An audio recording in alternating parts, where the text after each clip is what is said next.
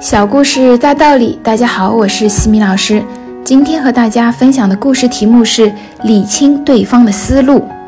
俄国伟大的十月革命刚刚胜利的时候，象征沙皇反动政治的皇宫被革命军队攻占了。当时，俄国的农民们打着火把叫嚷，要点燃这座举世闻名的建筑，将皇宫付之一炬，以解他们心中对沙皇的仇恨。一些有知识的革命工作人员出来劝说，但是都无济于事。列宁得知此消息后，立即赶到了现场。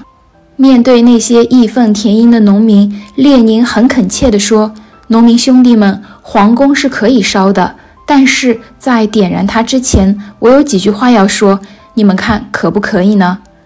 农民们一听这话，便知列宁并不反对他们烧皇宫，于是答道：“完全可以。”列宁说：“请问这座房子原来住的是谁？是沙皇统治者。”农民们大声地回答。列宁又问：“那它又是谁建起来的呢？”农民们坚决地说：“是我们人民群众。”那么，既然是我们人民修建的，现在就让我们人民的代表住，你们说可不可以呀？农民们点点头。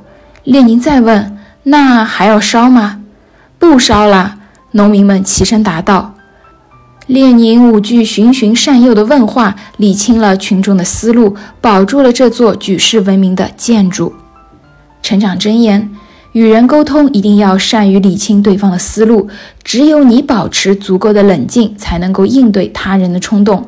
人在冲动时，思维往往是简单化的，这时的关键在于疏导，分清利弊，以理服人。今天的分享就到这里。如果你喜欢这个小故事，欢迎在评论区给到反馈意见，也可以加微信 x i m i k t 和西米老师一起互动交流。感恩你的聆听，我们下次见。